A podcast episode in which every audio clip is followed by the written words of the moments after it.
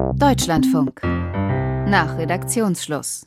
Der Medienpodcast. Wir sind das Volk! Null Toleranzpolitik gegenüber straffähig gewordener Zuwanderern. Bewahrung und Schutz unserer Identität und unserer christlich-jüdischen Abendlandkultur. Wir haben die Schnauze voll! Wir haben die Schnauze voll! Diese Regierung muss weg! Dass Menschen auf die Straße gehen und da ziemlich laut bestimmte Sachen fordern oder Dinge kritisieren, das ist was ganz Normales. Aber ist das auch normal, dass wir von manchen Demos ganz besonders viel in den Medien hören und sehen und lesen? Vor Jahren war das so zum Beispiel bei den Pegida-Demos. Die bundesweite Aufmerksamkeit, die der Pegida aus Politik und Medien in den vergangenen Tagen zuteil wurde, hat der Kundgebung noch mehr Zulauf als bisher verschafft. Oder auch in den letzten Jahren und Monaten vor allem bei den sogenannten Querdenker-Demos. Es ist ein Angriff auf die deutsche Demokratie. Rechtsextreme, Corona-Leugner und Wutbürger stürmen die Treppe vor dem Reichstag. Unser Hörer Götz Knielka findet, dass da ganz schön viel berichtet wurde und er findet das eben nicht normal. Er meint, dass Medien viel zu schnell und viel zu oft draufspringen auf manche Demos. Meine Interpretation, und die mag ja auch falsch sein, wir haben eine große Willkommenskultur in Deutschland 2015, 2016. Die Bahnsteige waren voll von Menschen, die Refugees Welcome geschrieben haben. Die Menschen sind aufgenommen, sie wurden bis in die kleinsten Kommunen, Ämten, Hinte hinein, haben Menschen ehrenamtlich diese Kriegsflüchtlinge aufgenommen und sich im, auch in der Integration versucht. Eine kleine Gruppe hat gedacht, dass so ein kleines syrisches Kind oder so ein kleiner Kurde jetzt das Abendland islamisiert und ist auf die Straße gegangen. Und dann hat sich diese Bewegung ausgebreitet, ja nicht, weil der Reichsbürger seine Oma in Wattenscheid angerufen hat und die hat gesagt, dann gehe ich da auch hin, sondern weil die Aufmerksamkeit der Medien darauf fokussiert hat. Das ist meine These. Ich hatte so die Sorge, dass diese Aufmerksamkeit, die die Medien auf diese Ereignisse notwendigerweise machen, dass die dazu führt, dass es eigentlich verstärkt wird. Ein, ein Effekt, der eigentlich im Hirn einiger versprengter und verwirrter Querdenker und Reichsbürger gut aufgehoben ist. Und deswegen haben wir unseren Hörer Götz Gnielka einfach mal eingeladen und mit ihm gesprochen darüber, wann und wie Medien über Demonstrationen berichten. Ich bin Christoph Sterz. Hallo.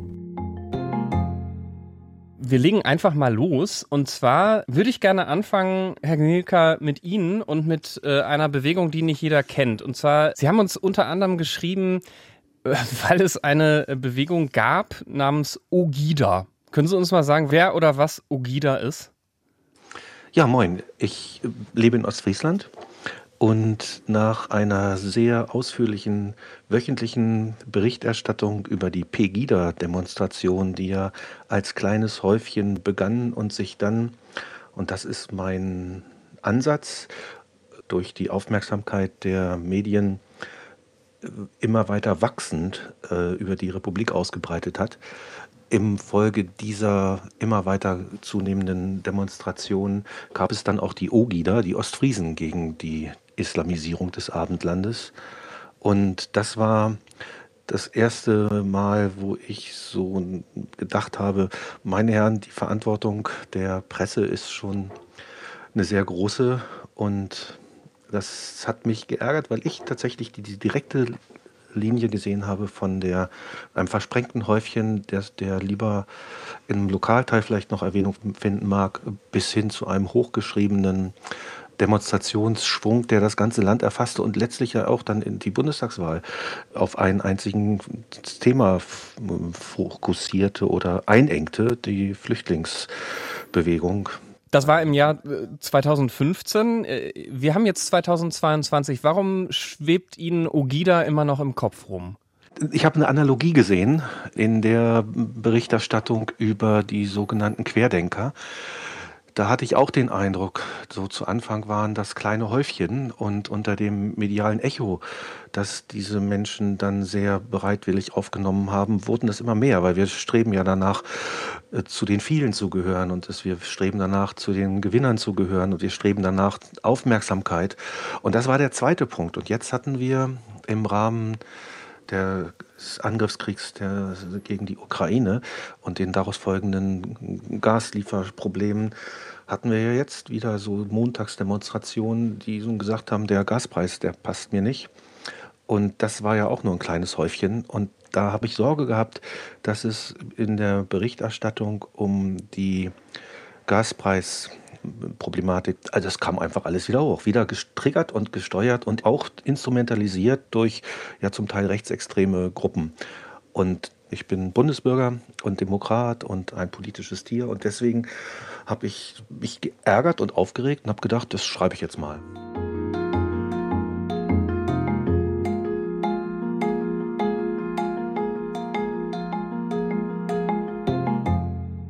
Wir sprechen jetzt einfach mal äh, darüber, was Sie gerade so äh, alles gesagt haben, weil Sie ja auch selber gesagt haben, das ist vor allem so, so, ein, so ein Bauchgefühl. Sie wissen gar nicht, ob das alles stimmt. Und ähm, deswegen würde ich als erstes gerne mal Simon Teune äh, dazu holen. Der ist äh, Soziologe an der FU Berlin und Vorstandsvorsitzender des Instituts für Protest- und Bewegungsforschung. Herr Teune, was Sie da gerade gehört haben von Herrn Knielka, ist das Bauchgefühl oder stimmt das? Das ist zumindest erstmal schwer zu fassen, inwiefern Proteste durch Berichterstattung mobilisiert werden und ja, verstärkt werden. Was offensichtlich ist, Proteste brauchen Öffentlichkeit wie Sauerstoff. Also ohne öffentliche Aufmerksamkeit gibt es erstmal keinen Einfluss von Protesten, aber es gibt auch keine Mobilisierung. Das heißt, die Menschen werden nicht auf ein Thema aufmerksam, überlegen sich nicht, ob sie sich daran beteiligen wollen oder nicht.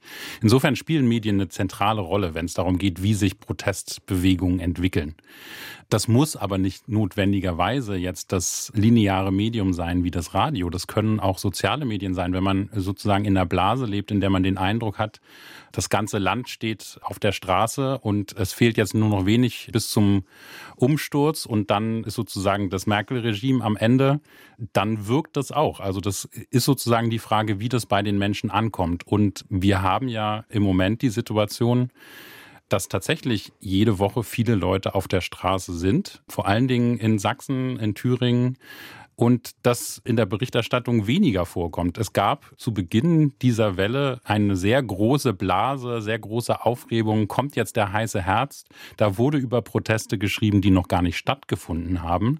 Das ist nochmal eine besondere Wolte. Und wenn sozusagen der Eindruck erweckt wird, da ist etwas im Entstehen und da kann ich mich einbringen, dann ist das etwas, wo sich die Menschen überlegen, tatsächlich einzusteigen und auf die Straße zu gehen. Aber es ist auch nicht so einfach, dass sozusagen die Berichterstattung alleine das auslöst. Sie sagen äh, tatsächlich, dass es ja äh, entscheidend ist, dass es bei den Leuten äh, ankommt und wie es ankommt. Aber natürlich kommt es auch darauf an, ob Medien äh, überhaupt über etwas berichten. Und einer, der, der für uns viel über Proteste äh, berichtet, ist äh, Alexander Moritz. Der ist seit zwei Jahren Sachsen-Korrespondent des Deutschlandradios. Und er hat mir schon im Vorgespräch gesagt, ja, Sachsen ist natürlich nicht nur Demonstrationsland und Pegida und so weiter. Aber Alexander, trotzdem ist es ja so, äh, du berichtest ganz schön viel von Demos, oder? Das kann man so und so sehen. Ich kann Sie, Herr Knieker, schon mal beruhigen. Über die allermeisten Demonstrationen berichte ich tatsächlich nicht. Einfach deswegen, weil ich auch zu dem Schluss komme, das ist eigentlich gar nicht so relevant und so interessant vor allen Dingen, weil wir kennen die Grundthematiken ja eigentlich seit 2015. Also ich habe auch schon 2015 über die Anfänge von Pegida und Legida in Leipzig berichtet. Damals war das eben etwas Neues. Aber inzwischen sind die Demonstrationslagen, auch die Menschen, die dort teilnehmen, ja in Grundzügen bekannt. Und deswegen Sie haben jetzt vorhin gesagt, Sie haben das Gefühl, jetzt kam wieder so eine Welle im Zuge von Querdenken und jetzt auch den Demonstrationen zu, zur Energiekrise und auch zu Russland. Und Sie haben das Gefühl, jetzt schwappt da wieder was aus dem Osten rüber, was jetzt hier wieder anfängt. Ich möchte mal darauf hinweisen, dass in Sachsen seit 2015 montags quasi durchgängig Demonstrationen stattgefunden haben. Auch jetzt ist es so, dass nicht nur montags demonstriert wird, sondern auch an anderen Tagen. Dass Ihnen das vielleicht nicht so bewusst ist, hängt wahrscheinlich auch damit zusammen, dass Medien, also wir als Deutschlandfunk, aber auch andere Medien, da jetzt auch ein bisschen anders mit umgehen, weil es eben nicht mehr diesen Neuigkeitswert hat. Trotzdem berichte ich noch von Demonstrationen. Ich habe jetzt gerade auch eine längere Sendung gemacht zu ja, diesem angekündigten heißen Herbst und auch verschiedenen ähm, Demonstrationen, die man darunter verstehen kann. Es sind ja nicht nur Rechte, auch die Linkspartei hat versucht, sich da ranzuhängen. Dann gab es halt wieder etwas zu berichten. Dann war ich wieder ein bisschen auf Demonstrationen. Also ich, ich kann ihren, ihr Bauchgefühl da so ein bisschen nachvollziehen. Es ist immer eine ganz, ja, irgendwie so ein ganz schmaler Grad zwischen, wir, machen da eine Sache größer, als sie ist und geben einer sehr lauten Minderheit zu viel Raum. Andererseits denke ich auch, wir können nicht wegschauen, was hier passiert, weil es eben regelmäßig Grenzüberschreitungen gibt. Es gibt diesen starken Einfluss von Rechtsextremen und die Verbreitung von Verschwörungstheorien. Und das ist, glaube ich, etwas, was schon die gesamte Gesellschaft mitbekommen sollte, was hier eigentlich passiert. Die Wahrnehmung dieser Demonstration war ja auch immer, man muss die Sorgen der Menschen ernst nehmen. Ja, muss ich ja auch, aber Sorgen ernst nehmen ist immer nur der erste Schritt. Ich nehme Ihre Sorge ernst, ich habe Verständnis für Ihre Sorge, aber dazu muss doch kommen, ich teile sie nicht. Ja? Ich habe Verständnis für die, die, die Menschen, die sich Sorgen machen, dass jetzt Menschen anderer Religionszugehörigkeit in unser Land kommen. Aber die Sorge, dass das Abendland islamisiert wird, diese Sorge teile ich nicht. Herr Teune, Sie, Sie haben ja viel, viel geforscht äh, zu diesem Thema und äh, weil Herr Gnilka jetzt viel äh, über Pegida äh, gesprochen hat, würde ich mal gerne wissen, stimmt das, dass Medien, so wie ich das tatsächlich auch sagen würde, sehr, sehr intensiv und sehr, sehr viel äh, über einen relativ langen Zeitraum über diese Demonstration berichtet haben?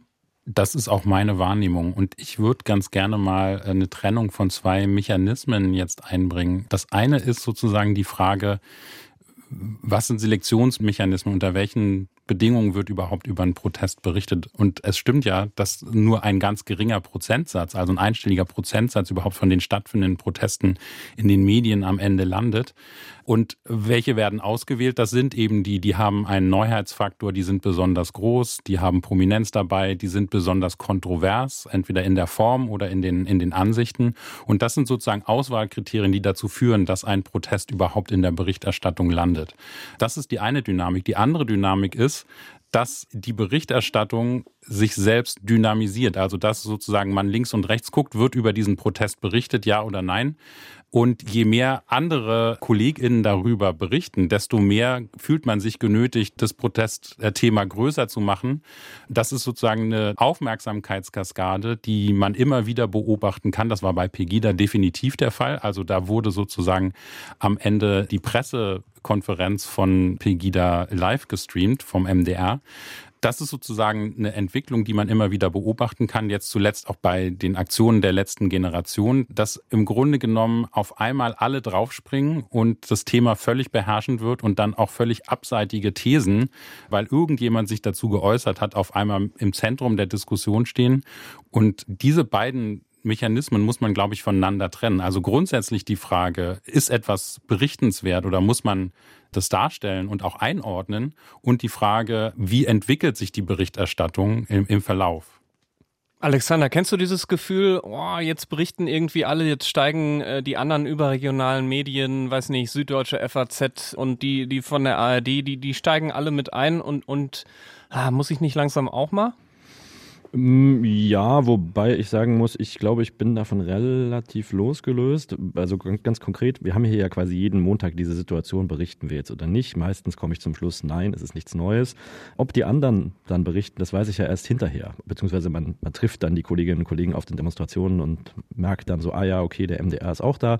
Die sind ja ein, also hier Regionalmedium, für die ist das auch nochmal relevanter als jetzt für die überregionalen. Aber ich glaube nicht, dass äh, ich persönlich mich jetzt da sehr an den anderen orientiere. Eher an dem, was Herr Teune gerade gesagt hat, also diese Faktoren passiert etwas Neues, ähm, wer spricht, welche Redner sind angekündigt. Also wenn Björn Höcke bei einer Demonstration spricht, dann ist es natürlich interessanter auch deswegen, weil man dann ja eben sehen kann, wie er versucht, diese Brücke zu schlagen zwischen dem Protest auf der Straße und der AfD in den Parlamenten. Das ist ja auch innerhalb der Partei eine ewig währende Diskussion, wie man sich jetzt gegenüber diesen Straßenprotesten verhält. Auch hier in Sachsen, da gibt es offiziell einen Beschluss der AfD, dass man mit den Freien Sachsen, die ja offiziell als rechtsextrem extrem gelten, gar nicht zusammenarbeiten möchte. In der Tat tut man es dann aber doch, weil man natürlich ähnliche Ziele verfolgt. Und das ist dann ja auch aus einem ja, äh, sage ich mal, auf so einer Metaebene interessant. Nicht nur, was passiert an diesem Tag auf der Straße, sondern die längeren Linien, wie ähm, entwickelt sich auch so eine Partei, die nun mal in Parlamenten sitzt. Und daran mache ich dann eher fest, ob ich zu einer Demonstration gehe und von dort berichte.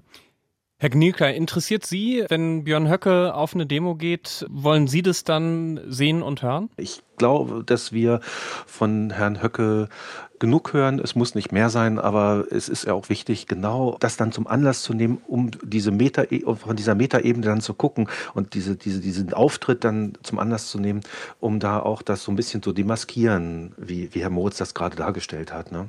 Ich habe aber ein wunderbares Beispiel, was ein wunderbares Stichwort, was der Herr Teune da äh, gerade reingebracht hat. Schicksalstag der Deutschen, 9. November, ja. Da habe ich ganz bewusst wahrgenommen, dass sie über Gegendemonstrationen zu diesen äh, Montagsdemos berichtet haben. Und als nächste Nachricht kam dann, dass 20 Professoren für die Laufzeitverlängerung äh, eine Petition einreichen wollen wie die Bildzeitung berichtete. Ja. Und das passte, ich habe es deswegen wahrgenommen bringe es jetzt hier rein, weil es in dieses Gefühl passt, dass da was perpetuiert wird und groß gemacht wird. Ja, die Hochschule Emden hat gibt 118 Professoren, ja.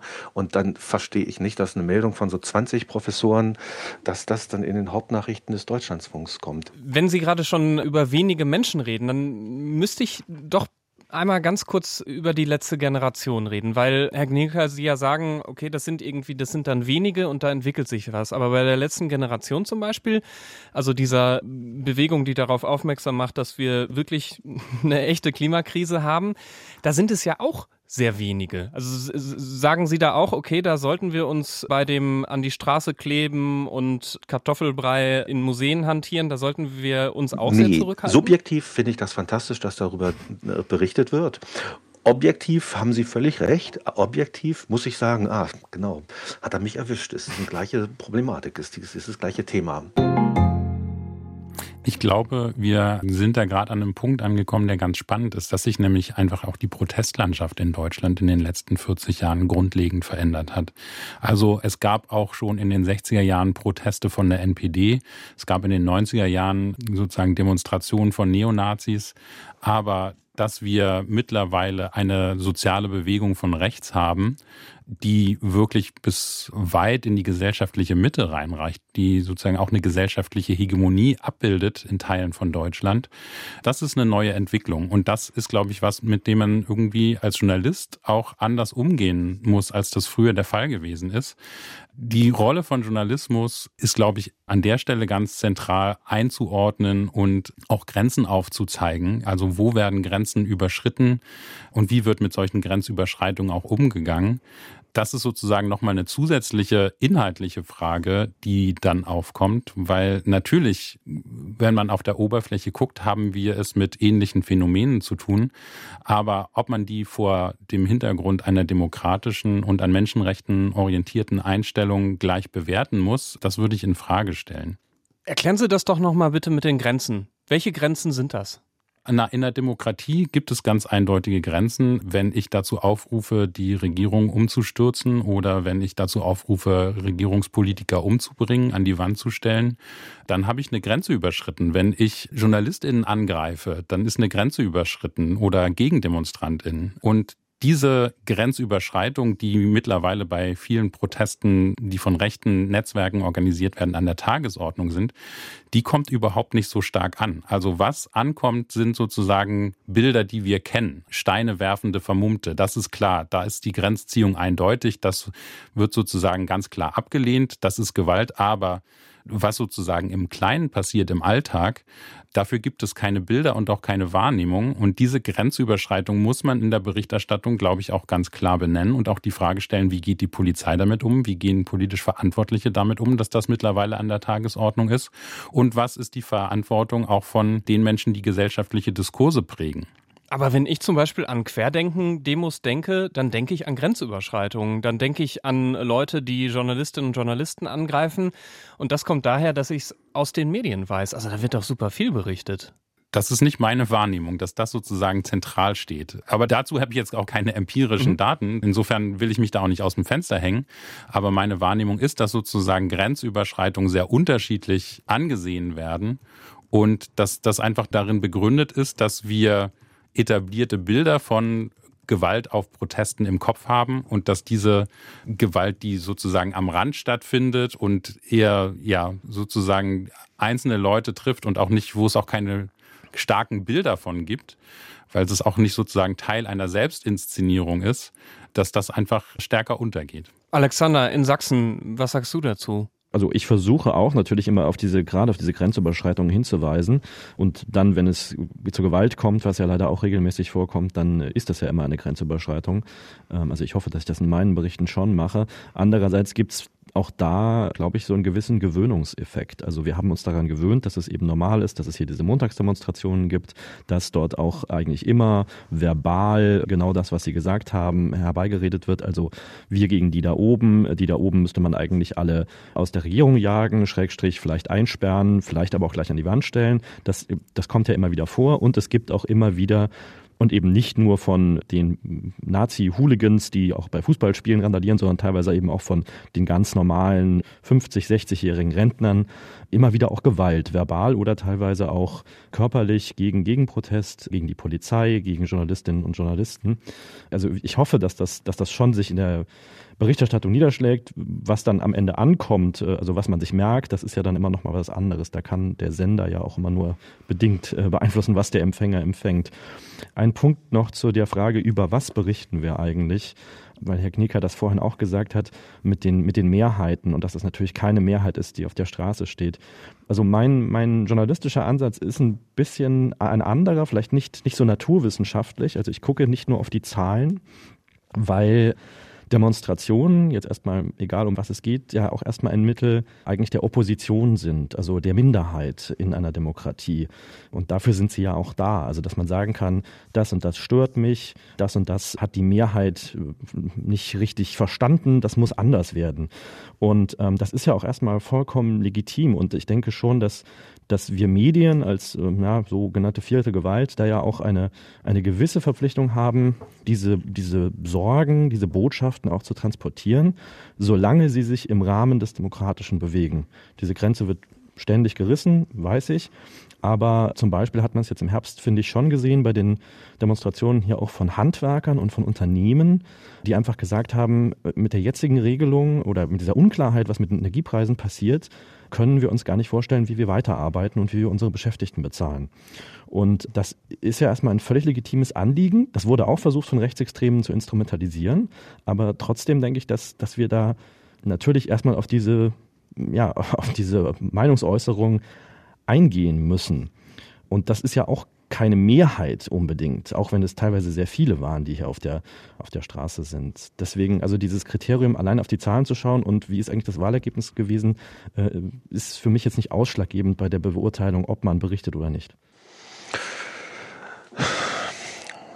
Das stimmt. Es ist sicherlich richtig, dass die Demokratie sich dadurch auszeichnet, dass sie den Minderheiten einen Raum gibt auf der Straße und auch auf Kreuzungen und auch vor Atomraketensilos und auch in Museen. Und dass die Demokratie dadurch begründet wird, dass Medien gerade über Opposition berichten und damit natürlich die Wirtschaft der Opposition auch demjenigen transportieren, der jetzt nicht dabei war. Das ist Demokratie begründen und dafür bin ich auch sehr dankbar. Vielleicht ist es auch einfach nur so, dass es mir dann auf den Keks geht, wenn es so konträr zu meinen eigenen Ansichten geht. Und das ist ja so. Der Empfänger bestimmt ja die Botschaft. Also es muss doch trotzdem Journalistinnen und Journalisten geben, die zu grenzüberschreitenden Demos gehen, die zum Beispiel äh, irgendwo äh, auf dem Land ähm, bei einer Demo dabei sind, wo tatsächlich, ähm, weiß nicht, Ausschreitungen oder so oder ähm, äh, rechtsextreme Parolen gerufen werden. Also da muss doch jemand da sein, der, der, der das Ganze äh, beobachtet und dann vielleicht auch so ein, so ein Gegengewicht äh, einnimmt, allein durch, durch seine Präsenz und dann auch die folgende Berichterstattung. Also ich kann doch nicht die Augen verschließen von Dingen, die tatsächlich da sind und passieren. Auf gar keinen Fall. Aber es muss dann eben auch Konsequenzen haben. Es kann doch nicht sein, dass hier Leute durch die Gegend laufen und über die demonstriert wird, die, die zum Mord an Politikern aufrufen und das keine Konsequenz hat. Es kann doch nicht sein, dass man filmt, wie ein Polizist diesen rechtsextremen Demonstrationen mit einem Daumen hoch daran vorbeifährt. Da gab es eine Szene sogar in den Tagesschau. Es kann doch nicht sein, dass darüber berichtet wird und das ist dann folgenlos. Darüber muss berichtet werden, auch wenn es eine Minderheitenmeinung ist und wenn diese Minderheitenmeinung meiner komplett konträr läuft. Das ist richtig. Das sehe ich als Aufgabe der Medien in der Demokratie. Aber wenn dann da solche Grenzen überschritten werden, dann muss dem auch Konsequenz folgen. Da muss dann unser Rechtsstaat, den ich mit zu verantworten habe, weil ich hab, gebe meine Stimme da ab und ich nehme Einfluss, mhm. dann muss der sich da auch wehren. Und das ist natürlich absurd, dass ich jemand, als jemand, der so in der Protestkultur groß geworden ist, jetzt auch diesen Begriff der wehrhaften Demokratie womöglich noch ja, in, dass der mir durch den Kopf geht, ne? ausgerechnet mir. Ne? Da würde mich jetzt mal interessieren, wie wird denn das in den Redaktionen diskutiert? Also das eine ist ja, berichten wir darüber oder nicht? Und das andere ist, wie ordnen wir das ein? Wofür steht das eigentlich? Was können wir sozusagen an Hintergrundinformationen bieten, um dieses Phänomen als relevant für die demokratische Entwicklung, für die demokratische Substanz im Land einzuordnen. Also äh, gibt es da überhaupt sozusagen den, den Reflexionsraum oder macht das sozusagen jede jedes Ressort für sich und äh, es gibt sozusagen gar keine übergreifende Debatte dazu in den Redaktionen? Also ich würde mir manchmal tatsächlich auch ein bisschen mehr Reflexionsraum dafür wünschen. Also tatsächlich in meiner täglichen Arbeit verbringe ich relativ wenig Zeit, jetzt in größerer Runde mit den Redaktionen zu besprechen, hm, wie ordnen wir das ein, sondern das geht eigentlich sehr viel kurz und knackig äh, per E-Mail, per Telefon in Einzelgesprächen, weil Radio ja häufig auch ein aktuelles Medium ist. Also die Entscheidungen fallen relativ kurzfristig. Was es natürlich gibt, ist so der, der größere Raum. Also zum Beispiel beim Deutschlandfunk. Wir haben ja in jedem Bundesland Inlandskorrespondentinnen und Korrespondenten und wir tauschen uns untereinander aus. Was auch sehr, sehr spannend ist, weil natürlich ähm, das Demonstrationsgeschehen in Baden-Württemberg oder in Hamburg anders ist als in Sachsen-Anhalt oder in Berlin oder in Sachsen. Und da auf dieser Ebene sprechen wir schon darüber. Gleichzeitig glaube ich, ist das ja irgendwie auch, man, man, man lernt das dann ja so on the job. Also je länger man sich mit diesen Demonstrationen beschäftigt, desto besser kann man es halt auch einschätzen, kennt auch die Akteure, die dort auftreten und steht dann immer wieder im Bericht vor der Aufgabe, einerseits erstmal zu berichten, was passiert ist und dann einzuordnen, was bedeutet das Ganze, was davon ist neu, was davon ist besonders grenzüberschreitend. Und eben auch das, was Sie gesagt haben, wie geht eigentlich der Rechtsstaat damit um und wie wehrhaft ist die Demokratie eigentlich bei solchen andauernden Grenzüberschreitungen? Und äh, ich habe auch den Eindruck, dass insbesondere hier in Sachsen die Gewichtung eine andere ist. Also das Verständnis von Meinungsfreiheit ist sehr weitreichend.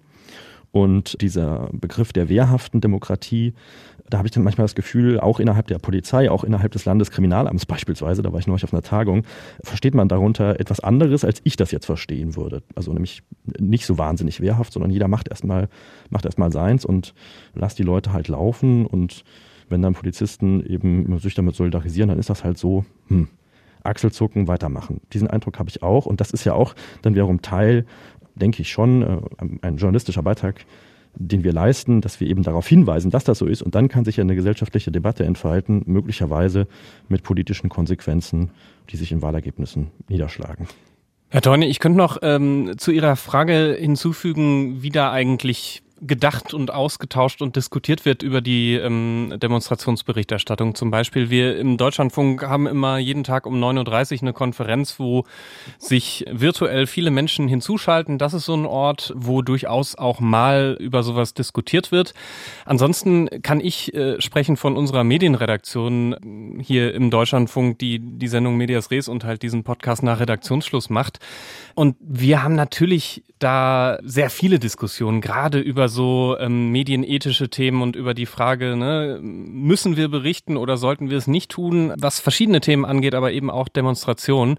Und ich glaube, wir wirken dann schon äh, auch ein bisschen ins Haus hinein, dadurch, dass wir schon irgendwie einen etwas kritischeren Blick vielleicht noch haben und dann auch das in, in größere Konferenzen bringen. Aber trotzdem ist es letztlich natürlich dann die Entscheidung des einzelnen Menschen in der Frühsendung oder wo auch immer in der Redaktion, ob jetzt dieses Thema gemacht wird, ob dann Alexander Moritz zum Beispiel angerufen wird, soll da bitte einen Beitrag machen oder so oder nicht. Also das ist dann letztlich die professionelle Aufgabe jedes einzelnen Journalisten und jeder einzelnen Journalistin, da eine Entscheidung zu treffen, würde ich mal sagen.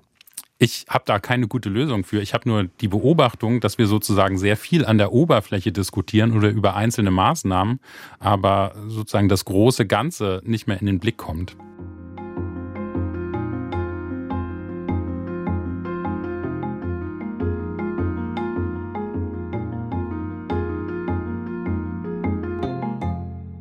Herr Gnilka, mich interessiert immer noch die ganze Zeit, weil Sie schon sehr viel gedacht und gesagt und so weiter haben.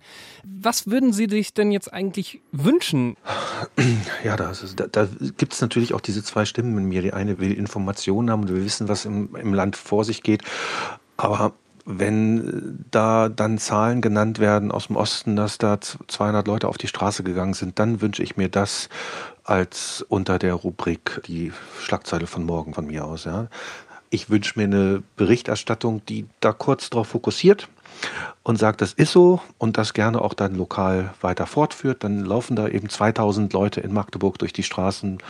Ob das dann jede Woche, jeden Tag in den Fokus gerückt werden muss, das weiß ich nicht. Und 20 Professoren, die gegen den Atomausstieg sind, ob das eine relevante Maß Meldung ist, nur weil es in der Bildzeitung steht, ja.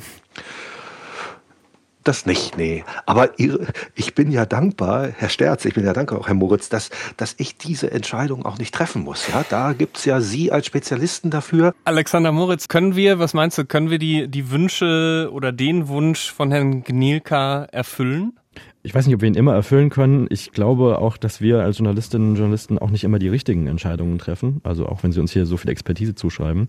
Ich fand diese Runde aber sehr, sehr ertragreich, auch für mich, um nochmal über Dinge nachzudenken. Also ich berichte nicht über alles, was hier passiert. Ich berichte über die Dinge, von denen ich denke, sie haben eine herausgehobene Bedeutung. Und wenn, wenn Sie, Herr Knicker, dann sagen, oh nee, das kenne ich alles schon, dann können Sie ja äh, während des Berichts auf Deutschland von Kultur umschalten, wo dann was anderes läuft in der Zwischenzeit. Es gibt dabei ja immer, immer Leute, die es noch nicht gehört haben oder die es nicht wissen. Und ich habe manchmal so den Eindruck, so hier aus dieser Perspektive aus Sachsen, die für mich hier irgendwie selbstverständlich sind. Also was für Leute demonstrieren, wie, wie viele das sind, wie regelmäßig das ist. So wirklich angekommen ist das in anderen Teilen Deutschlands dann doch noch nicht. Und man, man wundert sich dann immer wieder. Also das merke ich eben in Telefonaten mit der Redaktion oder auch teilweise in Hörerzuschriften, dass dann doch nicht so wirklich das Wissen da ist. Also abseits von so ganz groben Schablonen wie, naja, die im Osten, die in Sachsen sind ja alles Nazis, wissen wir schon. Das stimmt ja auch nicht. Und ich versuche da dann doch ein bisschen tiefer reinzugehen in der Analyse. Habe auch schon das Gefühl, dass, dass das auch immer noch und immer wieder notwendig ist. Herr Teune, was ist Ihr äh, Fazit? Haben Sie das Gefühl, okay, wir haben jetzt hier gesprochen, aber am Ende, wir reden ja auch nur jetzt im Deutschlandfunk und nicht sozusagen in und über alle anderen Medien. Am Ende wird sowieso wieder weitergemacht und irgendwelche Sachen werden hochgejazzt und andere überhaupt nicht besprochen, was Demonstrationen angeht ich finde, dass die Verantwortung dann nicht bei den einzelnen JournalistInnen liegt, sondern das ist eine Verantwortung, die die Redaktion, die Medienorganisationen eigentlich haben, genau Räume zu schaffen, wo man den Platz hat, um über solche Sachen nachzudenken und wo es auch einen Austausch über die verschiedenen Bereiche gibt für solche großen Themen. Ich weiß nicht, wie das praktisch aussehen kann. Ich würde es mir sehr wünschen, dass das mehr der Fall wäre, weil ich glaube, dass das tatsächlich einen Unterschied machen würde, dass die Berichterstattung anders aussähe, wenn man die Meinung von verschiedenen KollegInnen gehört hat, wenn man ein bisschen mehr Zeit hätte. Und das steht ganz offensichtlich im Widerspruch sozusagen zu den ökonomischen Zwängen, denen die Medienorganisationen unterliegen, ob das jetzt äh, private Medien sind oder öffentlich-rechtliche Medien. Die sind ja alle sozusagen am Sparen. Aber ich glaube, das wäre eine sinnvolle Investition. So, Herr Knielka, was machen wir jetzt? Wollen Sie noch was sagen oder sind wir jetzt am Ende? Jedem Anfang wohnt ein Ende inne oder so. Ne? Nee, ich, ja, ich möchte tatsächlich eine Sache noch loswerden. Das geht so ein bisschen in die Richtung von Herrn Teune. Ich weiß nicht, ob es nicht tatsächlich auch so eine redaktionellen Zusammenschlüsse gibt. Denn ich beobachte auf der anderen Seite ja, dass, dass das Wording sich auch ändert. Ne? Wir wissen ja, wie aus den Nacktscannern dann irgendwelche normalen Untersuchungsgeräte wurden oder wie aus den Flüchtlingen dann Migranten wurden. Es gibt schon Ebenen, auf denen das funktioniert, dieser Austausch, denke ich. Denn sonst würde doch dieses Wording sich nicht so verändern. Das ist eine Frage, die mir noch so ein bisschen unter den Nägeln brennt, die jetzt mir gerade gekommen ist, als Herr Teunem das im letzten, in seinem letzten Beitrag gefragt hat, ob es da so einen Austausch gibt und wie wichtig dieser Austausch wäre. Und ich scheue mich gerne, wenn Sie fragen, wie es weitergehen soll, zu sagen, so wie bisher. Aber eigentlich ist, glaube ich, das tatsächlich mein, mein Fazit. Das ist, wenn es so weitergeht wie bisher und wenn man in diesem Austausch bleibt und wenn man die Diskussion erhält, so entwickelt sich das vorwärts. Das ist ja nun mal so Theke, Antitheke, Syntheke, ne? wie die neue Frankfurter Schule damals gesagt hat. Ne? Ich muss auch Nachrichten ertragen, die mir nicht in den Kram passen, genauso wie andere Menschen mich ertragen müssen. Ja, das ist vielleicht noch, es ist ja irre, dass ein Mensch das hört, mit seiner äh, ganz speziellen Geschichte etwas dazu schreibt und das zum Thema gemacht wird und sie das als Aufhänger nehmen. Also wenn ich mich jetzt darüber beschwere, dass sie über 2000 Leute, die demonstrieren, berichten, dann was ist denn das dann, dass sie, dass sie Raum geben einem Einzelnen, der da seine Meinung kundtut, ne? Würde ich mich ans eigene Knie schießen. Das ist sehr doof, ne? Aber am Ende war es ja eigentlich gar nicht doof, äh, weil wir doch ganz schön äh, viel diskutiert haben über die Berichterstattung rund um Demonstrationen. Und äh, außerdem wollen wir ja wirklich jede Woche Ihre Meinung hören zu Medien und Journalismus. Uns interessiert einfach, was Sie als Hörerin oder Hörer stört, was Sie gut finden, welche Fragen Sie rund um Journalismus haben. Wenn Sie das auch mal so wie Herr Gnilka machen wollen, dann schreiben Sie uns gerne an nachredaktionsschluss.deutschlandfunk.de. Nachredaktionsschluss in einem Wort. Äh, nachredaktionsschluss.deutschlandfunk.de ist die Adresse. Und vielleicht sprechen wir dann ja schon bald miteinander, so wie eben jetzt mit Götz Gnilka. Außerdem mit dabei war der Protestforscher Simon Teune, dann noch Deutschlandfunk Sachsen-Korrespondent Alexander Moritz und ich bin Christoph Sterz aus der Medienredaktion vom Deutschlandfunk. Tschüss. Vielen Dank auf jeden Fall äh, an ihn, äh, an, an ihn, ja genau. Guten Morgen. In Ostfriesland sagt man Vielen auch Dank, an ihn. Ich habe an ihn gesagt. Das ist Ostfriesisch platt. An ihn. Habe ich an ihn gesagt. Ne? ja, sehen Sie mal.